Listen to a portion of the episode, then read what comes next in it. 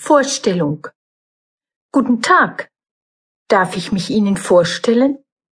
Leukämie ist mein Name. Bin gerade neu zugezogen. Vor circa fünf Wochen. Noch relativ frisch. Hab ich keinen Stammtisch gefunden. Ich hab's nicht mit Kontakten, müssen Sie wissen. Das liegt an meinem Ruf, denken Sie vielleicht. Doch Sie setzen mich damit ins Unrecht. Bin ich doch allzeit gesprächsbereit über verträglichen Umgang mit mir. Abgelaufen.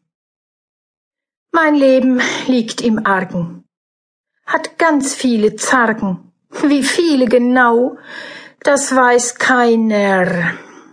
Wären's auch zehn oder zwanzig, es muss mir egal sein. Mein Leben riecht ranzig nach Alter und Tod.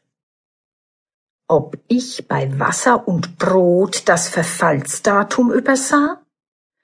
Ganz ehrlich, das wird gefährlich für mich.